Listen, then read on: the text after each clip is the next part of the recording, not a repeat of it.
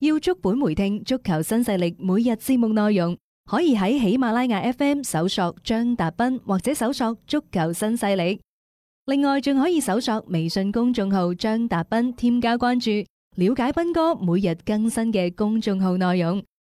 短視頻內容方面，抖音搜索廣州粵語傳媒或者斌哥廣播，都可以睇到足球新勢力嘅精彩內容。接住呢，我哋睇迪巴拉，阿根廷球星，嗯，而家效力嘅呢就係祖雲達斯。迪巴拉呢，可能佢係一個即係自視甚高嘅球員好似一直都係喎。啊，但係偏偏呢，就係、無論喺阿根廷國家隊，抑或係呢一個祖雲達斯，嗯，。啊佢都要同呢就當世兩大球王去共事即係幸與不 幸，啊，對於佢嚟講，既係幸運，亦係係不幸。係咯，因為可以同球王並肩作戰，嗯有幾多球員一世有咁嘅機會呢？恨都恨唔到啊啊啲人嚇。不幸嘅係，佢認為佢嘅即係嗰個功境界功力係可以同球王有得揮。相提並論嘅。但係點解你哋淨係重視球王，啊而永遠都將我擺咗喺球王下底？所以我就話佢自視甚高，永遠擺唔正自己嘅位置。誒有一顆做大佬嘅心啊，所以以佢呢，總係喺做球隊嘅大佬，同埋呢係甘於人下。嗯呢兩種嘅心態當中呢，不斷咁樣喺度糾結嗯啊！即係所以，即係有時你會睇到佢啲言行，一陣間呢，即係佢會好聽誒呢一個嘅誒、呃球隊嘅戰術嘅安排，嗯往往呢就比較喺場上有出彩嘅表現。嗯但係有有時間呢，可能佢又會發下小脾氣 啊，同俱樂部啊鬧啲小矛盾，佢唔會同球王有矛盾啊，唔鬧會啲唔小會矛盾啊等等。嗯即係你從呢一種嘅言行，呢種種嘅言行舉止，你係睇到呢，就係佢內心嘅種種嘅糾結。啊，最近呢，又有事啦。係點解呢？因為佐仁達斯一路都同呢一個迪巴拉談判。嗯佐仁達斯原先呢，就對呢一個續約係好有信心嘅，係啊但係點解一路都傾唔落嚟呢？因為迪巴拉條提出嘅條件呢，係令到佐仁達斯大吃一驚。嗯因為迪巴拉提出嘅係一份稅後年薪一千五百萬歐元，哇好高喎嘅合約税後一千五百萬稅後一千五百萬。嗯即係一年呢，一個周薪係三十萬，嗯三十嗯萬，三十萬周身30萬周身咁啊好犀利㗎啦犀嚇利啊！因為係稅後啊嘛，唔係嗯稅前啊嘛。嗯哇！但係艾朗南斯嗰啲稅前都四十萬 啦。喂，佢嗰度個稅後好低嘅，好佢低啲佢啲稅，佢啲税收得好低㗎佢廿幾嘅啫。佢仲仲要係人才引進啊嘛所以嗰啲嗱嚇迪巴拉係咁嘅，佢提出呢一個佢佢提出呢一個嘅所謂嘅續續約有加薪嗯條嘅人工呢個呢條呢條呢個件條件啊。啊其實企喺迪巴拉嘅角度，我冇話對標斯朗啦，我就係對標艾朗南斯咁得唔得呢？嗯即係起碼都唔好落後佢我太比佢多高少少得唔得 啊？稅後之後。有諗法嘅但係實肯際上呢，喺上個賽季，迪巴拉爭啲就俾祖雲達斯賣咗，大家仲記唔記得嗰陣時？其實曼聯同埋巴黎聖日門都傾得七七八八嘅，定嗯只不過後尾呢，迪巴拉覺得自己靚仔， 一個肖像權嗰個收益，你可唔可以俾翻多啲俾我？啊但係呢，當初斯朗夠靚仔啦，佢嘅肖像權都賣晒俾曼聯。一樣買晒㗎曼聯呢，就一句講晒就係唔該，嗯即係人工可以多啲，但係肖權肖像權你俾翻我。係啊甚至乎當初碧咸都係因為呢個肖肖像權嘅問題，擾擾攘攘。你估老費嗰個飛 靴真係對佢場上表現不滿咩？而係死靚仔唔好恃住你自己靚仔啊！邊個帶你出身嘅？你將搞搞震影響球隊嘅軍心，一對 一呃個飛靴又好準喎啊！即係其實呢個肖像權一路呢都係曼聯佢想要嘅，因為啊因為佢做嘅係整體嘅商業冇嘅錯啊！佢個開發嘅能力，你只要有一啲哇，你諗下又靚仔又好波啊嘅球星喺嗰度，開發，人工可以俾高啲你。係啊，但係你人工高，可能企喺啲球星嘅角度嚟講，喂，可能我出去簽一份嗰啲肖像權嗰啲千幾兩千萬歐元一年，嗯你俾人工你俾得幾多俾我？啊，即係呢個係兩睇咯。但係作為俱樂部嚟講，呢、個如果真係納入咗自己嘅一個資產範圍裏邊，咁佢嘅嗰個開發嘅能力就真係好強好強啦。啊，咁啊，所以就喺呢一樣嘢嚟講，一直大家都傾唔掂數，所以迪巴拉先留咗喺祖雲達斯有一段時間，其實個表現呢，佢有啲浮沉嘅。但係誒、呃大家記唔記得喺停擺之前嘅嗰段呢？其實迪巴拉係頻頻啦係有入波貢獻嘅嚇、啊即係可以話真係誒幫到球隊，幫到而家嘅沙利但咯係迪巴拉而家嘅人工都稅後都七百三十萬啦，嗯係咪、嗯佢而家要求嘅係翻倍，原先呢，祖雲達斯都俾到佢話千一到千二萬。嗯。誒、原嘅意思就係原先誒、呃祖雲達斯就想簽新合約，嗯加百分之五十人工啦。係迪巴拉話唔得，唔得百分之一百。而係而家分歧就喺度，係啊，冇錯啦。啊未傾掂㗎佢即係哋。呢個可能係唔係話佢個價錢有幾咁高，而係同祖雲達斯嘅嗰個預算呢，可能有所出入。啊，大家唔好忘記，祖雲達斯佢咁多免簽嘅球員呢，主要都係因為高嘅人工啦，係吸引咗呢啲球員嘅加盟嘅。所以其實佢成個薪資嘅結構嗰邊呢，佢需要好審慎。佢如果個個咁樣提出話成倍咁加上去嘅話呢，佢會將成個嗰條工資嗰條線啊，一路咁向上推。誒，祖雲達斯應該係前三甲啦吧？喺啊歐洲所有俱樂即部係當中工，資啊，俾球員嘅人工係啊，前三甲㗎啦。嗯，誒、巴塞、皇馬嗰啲肯定唔使講啦。係咪係咯。祖雲呢，雖然佢喺呢一個轉會嘅買賣嗰度並唔係太大嘅手筆，嗯，但係佢俾人工真係俾到好高。係啊，佢用呢招嚟去吸引呢啲球員噶嘛，所以你嗱，你而家要諗噶啦，一闊三大，迪巴拉只係其中一個，其他啲球員同你傾嘅時候，個個都翻倍，你祖雲達斯你頂唔頂得順先？會唔會成為第二個巴塞羅我那？始終認為呢，即係佢簽舊年簽嗰兩個係埋落咗火種嘅。啊，第一係簽艾朗艾南朗斯藍，斯太貴啦，嚇四十萬嗯歐元，係我就就當你係誒咩啦，啊佢都佢都差唔多同呢一個迪巴拉而家提咗佢差唔多啦。啊冇錯。然之後迪列治係一千二百幾萬。呢個又係搞禍咗嗰個更衣室秩序嘅，因為你啲老臣子們真係睇唔過眼咯。你係嘛憑憑乜嘢？我哋成日攞哲連尼嚟舉例，係舉例。係啊，喂，我喺度七八年，你攞咗咁多意意意大利甲組足球聯賽冠汗馬軍，全部功係勞我哋班老嘢幫你打落係嚟。啊，憑乜嘢一個二十歲出頭嘅小朋友一嚟嚟到，嗯。個人工竟然係我嘅四倍？係呢、個係即係喺成個嘅嗰個架構上邊，特別喺個人心嘅籠絡上邊咧，係做得非常之差嘅一個舉動嚟嘅。你幾好波係假嘅，你關鍵係你而家大家係喺度享受緊呢個成果嘅時候，咁你憑乜嘢過嚟一下子就已經係攞大頭嘅嗰種？誒、即即呢啲就係人性。誒、嗯有有對比嘅，嗯有即係大家都知道，譬如話斯朗三千一百萬税後年薪，啊，個個都知道嗯斯朗其實誒佢唔單止係踢波嘅價值，嗯，可能係球場以外嘅商業價值，嗯全部係日價，所以俾到佢係咁樣嘅人工。佢係 C 朗啊嘛，啊佢係 C 朗啊嘛，即係大家可能全世界都公認就係可能可能嗰三幾個你係特別嘅，所以嗱，我又想誒、呃大家話我係誒呢一個美斯嘅黑粉，我話我唔係，嗯因為我嘅觀點就係美斯係帶起咗，即係佢嘅人工，佢係四千幾萬，佢係四千三百萬税後嘅人工，嗯係嘛、係好啦，咁因為係咁樣嘅情況之下，誒、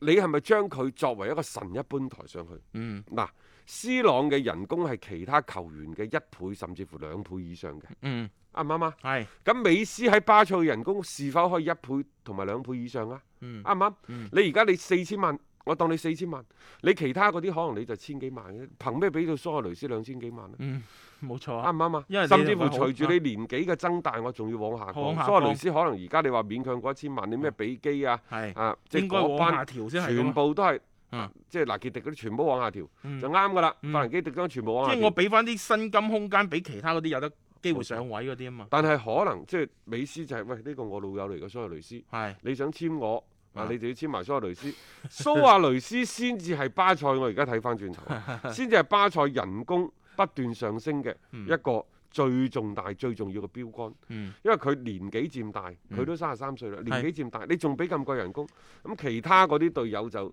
有對比，即係你美斯你高高在上唔對比，蘇亞雷斯總係可以對比吧？冇錯啦啊！咁憑乜嘢你蘇亞雷斯就可以攞咁高？你兩，千幾萬，係我啊點解唔可以攞到千五萬、兩千萬嘅人工而且大家大家都知道，因為佢同美斯關係好啊嘛。即係呢個你撇唔開嘅。就算你嗯係啊係俱樂部話，誒佢好波嘅，佢對球隊有作用嘅，呢啲係吹水嘅啫，大家唔會信嘅。咁既然係咁，咁嗰啲球員話我都好波嘅喎，我都有作用嘅喎，點解你唔加上啊，去呢同埋咧，即係講起啊，蘇亞雷斯嗰度誒，每日體育報大字標題已經寫咗啦，嗯，就係、美斯同蘇亞雷斯將會係聯袂，應該嚟緊呢個賽呢、個禮拜嗯對馬略卡，啊，就五個月之後首次合 體。當我睇到呢度嘅時候呢，我想提醒大家，美斯搭檔蘇亞雷斯嘅賽事呢，可能真係睇一場少一場。啊係即係當去到每一次我哋用到睇一場少一場嗯呢個字眼嘅時候，佢代表嘅係咩啊？各位？嗯，嗯佢代表嘅係情懷，係冇錯，呢嗯個係實實在在係。係充滿住傷感 嘅。但係你會知道嗰個倒數嘅日子已經逐漸嚟到。嗯我大膽啲講，巴塞、美斯、蘇亞雷斯，佢哋喺場上正式比賽嘅合作唔會再超過一百場啦，嗯嗯甚至乎可能唔會超過五十場。嗯，啊即係且看且珍惜咯。即係呢個 M S 組合唔係貌似冇得睇啦，係逐步逐步要少。係啊，貓斯， 即係呢個大家睇啦。即係反正我覺得呢啲球球員嘅合作，誒而家已經嚟到呢一個咁嘅年紀啦。誒、講話美斯即將可能會要有一份續約啦，又要加到誒五千萬稅後之類嗰啲嘢啦。其實嚟緊巴塞可能會有好多嘅一啲危機會逐漸爆發，甚至乎可能波及到咧球員佢哋本身嘅。啊所以即係喺比賽場上面真係可以睇到佢哋嘅合作。誒係好難得嘅一件事，特別經過今次嘅一個疫情嘅考驗之後呢，究竟出到嚟佢哋嘅狀態會係點？佢好快嘅啊啫，呢、個週末大家就可以去即係睇一睇，即係巴塞羅那整體嘅情況會係點樣樣。啊綠茵場，鬥志揚，對抗中越戰越強。 An audacious chip. 英雄地爭寸土，六點開波啱唔啱好？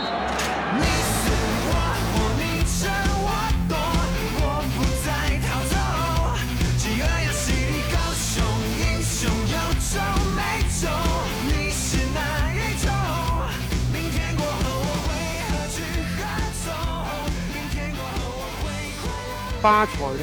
就需要喺呢個月底揾七千萬翻嚟，嗯，補數。呢、個補數你可能只能夠通過買球員，如果唔係呢，佢就冇咩方法㗎。會會如果萬一呢七千萬揾唔翻嚟嘅時候，可能歐足聯就要警告，嗯，就可能分分鐘最嚴重啟動調查㗎啦，就係、即係你時間咁倉促，你冇其他嘅方法，因為你你明睇住你係冇咩收入㗎咯喎，而家嚇，咁、你只能夠賣人咯。整隊巴塞呢，佢嘅收入一個賽季落嚟接近嗯十個億，嗯收得咁多，咁捉襟捉襟見肘，我哋問題。誒原因講咗好多，唔再嗯講啦。再講大家又話，我再重複一次，我真係唔係美斯嘅黑粉， 我係美斯嘅擁躉。啊，只不過呢，即係我我我哋係以就事論事。冇錯，事就情係係咁啊嘛。係啊，即係我係想講呢，美斯誒而家巴塞呢座廟已經容不落佢啦。嗯雖然呢，美斯係好想一人一城，嗯但係以今時今日美斯嘅發展，又或者係美斯嘅地位，已經唔係邊一個俱樂部可以容得到佢。嗯除非呢，就係、佢好似 C 朗咁走三兩年，走三兩年走一間俱樂部，三兩年走一間俱樂部，又或啊者咩中東財團啊、咩沙特啊、卡塔爾啊、阿遠聯酋東嘅財團，財主，以另一種方式去係將佢供養起身。嗯因為佢嘅嗰個地位可能已經超出咗一個俱樂部嗯可以承、承受嘅上限，唔係話巴塞唔好。如果連全世界嘅俱樂部都話養唔起美斯嘅話，嗯。咁我覺得即係嗰、個嗰啊個情況就係咁咯。 係咯，即係行到呢一個階段啦，咁你可能要尋找另外一個升華啦。即係對於美斯本人嚟皇講，馬點解當初要賣斯朗？嗯佢可能亦都睇到咗呢種嘅趨勢，係佢亦都睇到咗即係我要維持一個俱樂部相對嘅營收嘅健康，嗯所以不得不放。當然啦，斯朗仲大咗兩歲。嗯咁亦都係另一個原因嚇、嗯啊好啦，誒你睇翻誒斯朗走咗之後，皇馬嘅營收係咪差過巴塞呢？真嘅，嗯巴塞接近十個億，嗯皇馬嘅預預算呢，本身呢個賽季收入只係八點二億歐元嘅啫。嗯嗯，而家少肯定咗，即係等於百分之八十，因啊為等於巴塞嘅八成。啊但係而家都冇辦法達到啦，嗯甚至乎佢哋話預計今年十月誒十、月份之前，嗯觀眾入唔到場嘅話，加加埋埋呢個新冠疫情俾皇馬帶嚟嘅損失係兩個億。係啊，呢、個你就要預計㗎啦，因為你你冇觀眾入場啊嘛，你缺乏咗比賽日嘅收入。咁呢方面你冇咗嘅話呢，其實嗰個損失呢，我哋之前講到開翻比賽，只不過係相對損失少咗啲嘅啫，又並唔係話佢冇損失嘅。所以呢個就係皇馬佢而家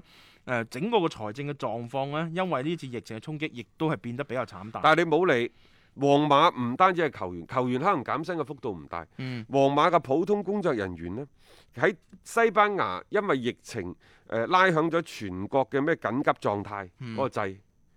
喺呢個時候，皇馬普通員工係冇進入到當地嘅臨時就業嘅序列，嗯，亦都冇減到人工。冇減人工，即係保障咗佢哋嘅收入先啦。大會吧？係呢、個有擔當嘅，即係皇馬其實喺疫情當中做嘅嘢係有擔當嘅。但係皇馬老實講呢，嗯佢佢佢佢既有温情嘅一面，嗯，即係對啲員工幾好係啊。但係佢對啲大佬呢，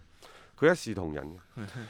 嗱，張 啊唔係啊唔係張拉莫斯，係 拉莫斯係 拉莫斯同皇馬嘅合約呢，其實同美斯係一樣嘅，都嗯係到二零二一年六月嘅啫。係但係皇馬至今呢，係未啟動同佢嘅談判，嗯因為點解呢？就係、拉莫斯希望係二加一，嗯，即係最低限度係一加一。係咯，即係起碼有兩年或以上啊。即係皇馬呢呢個佢嘅就要講求講到好清楚㗎啦。啊，皇馬就係一年一年一年咁簽，你簽唔簽唔簽就算數。係唔知係算數，你唔好再諗住用啲咩中超嗰啲過橋啊嚇！呢一招用過嘅唔得嘅， 佩雷斯話唔得㗎啦。 所以你會睇到呢，包括以前魯爾在內嘅好多好多嘅係西即卡斯係拿皇馬斯嘅啊嗯嗰啲啦嚇嗰啲公分球員，佢哋都選擇喺三十歲或者三十二三歲之後離開皇馬，嗯但係佢又覺得自己仲踢得，嗯又唔想喺西班牙其他嘅聯賽嗰度對住老東家，嗯所以都選擇咩土耳其聯賽啊。啊葡萄牙葡萄牙聯賽又或者呢，就遠赴美職聯嗰度，嗯去打多三幾年係。就算啦。冇錯啦，啊，即係錢就繼續揾，發揮下自己嘅餘熱，又唔好同自己老東家去作對。其實即係某程度嚟講呢作為一支嘅大嘅球會呢，去到一定情況下，你要清緊一啲嘅即係老隊員啦，我覺得係一個好正常嘅處理嘅方法嚟嘅。無論以前希亞路，嗯，啱啱我哋講到魯爾、古迪。係啊即，係呢啲咁嘅球員喺西喺皇馬嘅歷史地位嗰度，同拉莫斯係即係甚至乎係高過拉莫斯添，嗯，人哋都攞唔到太多嘅一 啲所謂嘅特殊嘅條款，係。更何況你呢？冇㗎，喺皇馬嗰度亦都唔存在嗰啲話，即係好似俾一份約你，唉、你自己簽啦，打到幾時啊就幾時啦，你幾時放棄就放棄啦，冇呢啲嘢嘅。即係佢哋嘅球會呢，亦都唔興去做呢一樣嘢，一直嘅嗰種傳統都係咁樣樣。誒，某程度嚟講係維持住成個嘅陣容嘅嗰個活力程度嘅一個好重要嘅一環嚟咯。即係你起碼唔好成日太多嘅一啲老將啦，係喺度有一種嘅固化嘅利益嘅集團喺度。呢個係俱樂部最罩忌嘅一個地方。誒所以我覺得冇錯嘅，即係喺球會嘅運營嚟講，鐵打係營盤流水嘅兵，你唔打自然有人打，亦都有好多人咧係等住上位嘅，即係呢個就係皇馬嗰邊啦，就可能看似無情，實質係有佢嘅道理嘅。啊，咁啊呢個誒、呃西甲啦，嗱喂，講到西甲，其實今晚西甲亦都係翻嚟嘅喎，係啊咁啊、嗯有呢、西個維。爾區嘅打比啊，西維爾打比，一嗯嚟就整場咧都幾猛嘅一個嘅較量，因為呢兩隊波咧嗰啲牙齒印好犀利嘅，誒、而且咧嗰啲嘅球迷啊，啊甚至球員咧真係最好啊係老死不相不往過來呢。場賽事呢，你點睇啊？聽日凌晨四 點北京時間，誒佢哋當地誒好中意呢啲時間㗎嘛啊，即係所以咪又再一次講話，即係愛斯賓奴嗰啲比賽時間係好蝦佢哋， 即係當地啲球迷收睇。誒，因為西維爾地區西維爾對住皇家貝迪斯嗰啲所謂誒火爆嘅打比呢，嗯，就當然唔夠嗰啲咩魯爾區嗰啲咁勁。嗰啲冇咁犀利。但係佢哋嗯之間嘅恩怨都相持咗，即係成百年㗎啦。係如果你話西班牙最受歡迎嘅，有最受關注，肯定所謂嘅國家打比，嗯呢個係涉及到佢哋嘅地緣啊、政治等等各方面嘅原因。嗯真正嘅國家打比，可能真係只能夠講係西班牙和巴塞對皇馬嘅啫。係冇錯啊。嗯啊！但係對於一個地區性嘅打比嚟講呢即係西維爾對住貝迪斯呢啲打比，即係我覺得更加之純粹，冇就錯。係足球為足球而足球。即係似似似地墨西塞德郡打比嗰種嘅味道咯，一個地區打比，而且係好有歷史嘅，即係嗰個因由啦，啊，而且當中啊發生咗好多嘅故事啦，即係令到當地嘅球迷係為之津津樂道嘅，即係可能喺國際推廣上面，佢唔一定真係比得上嗰啲所謂國家打比嚇，嗯咁啊睇睇睇，即係佢哋今晚即係一翻嚟就安排佢哋咁樣去作戰，我覺得西班牙甲組聯賽嗰邊都有佢哋嘅用意嘅。誒呃講起呢一場嘅賽事呢，嗱，西維爾而家嚇嗯聯賽排第三，距離榜首嘅巴塞係十一分，嗯，距離皇馬係九分。應該講聯賽冠軍佢就唔好諗啦，係即係守住聯賽而家排名第三，爭取下個賽季一張歐冠嘅門票嗯就更加之實際。係，啊今年打得唔錯嘅，係啊呢隊波，但係咁喎，雖然呢，即係佢而家排第三，但係呢，佢身後嗰扎皇家蘇斯達啊、加泰啊、嗯馬體會啊等等，即係隨時佢輸一場就可能跌到落去第五、第六㗎啦。嗯。因為今年呢，即係西甲打到目前為止，嗱要重新開翻啦嚇。好啦，第三到第六位嘅爭持係好激烈嘅。係，即係大家互相之間分數就啊接近啦。啊一場波落嚟，可能成個排位就會亂晒嘅。誒、誒仲有好個好多輪比賽喎，其實西甲嗰邊啊，咁、所以你嗯廿八輪佢哋仲有十輪嘅。唔係咯，咁你諗下，其實呢十輪比賽裏邊，可能真係一個天一個地。你就從之前你可能就叫做坐定粒六，可能攞個歐戰席位，到最後可能一切都係化為烏有。睇下你點樣樣去做好呢一段時間復賽之後嘅嗰個相應嘅一個準備嘅啫。誒、即係如果貝迪斯嚟講咧，佢哋就處於一個中游位置。其實佢哋就真係可能無欲無求嘅，但係呢啲打比戰呢，佢甚至乎過嚟，我就係要阻礙你一下， 呢、個都係成為佢哋嘅一個動力，好難講嘅呢啲比賽。誒、反正我提醒大家啦，之前包括德甲好、葡超又好，乜都好啦，佢翻嚟之後第一輪嘅比賽啦，好多結果冇咁順攤嘅。即係大家要留意翻，即係並唔係話向咗個你強佢就一定好強啊，正路就一定好正路嘅一個情況、嗯啊。呢、個就係今晚嗱、西甲嘅一個獨腳戲嘅情況啊。好啦，我哋今日節目時間亦都係先到呢度啦，多謝晒各位嘅收聽先。咁我哋聽日啦，同樣都係傍晚嘅六點鐘喺文體廣播有足球新勢力，約定各位啊，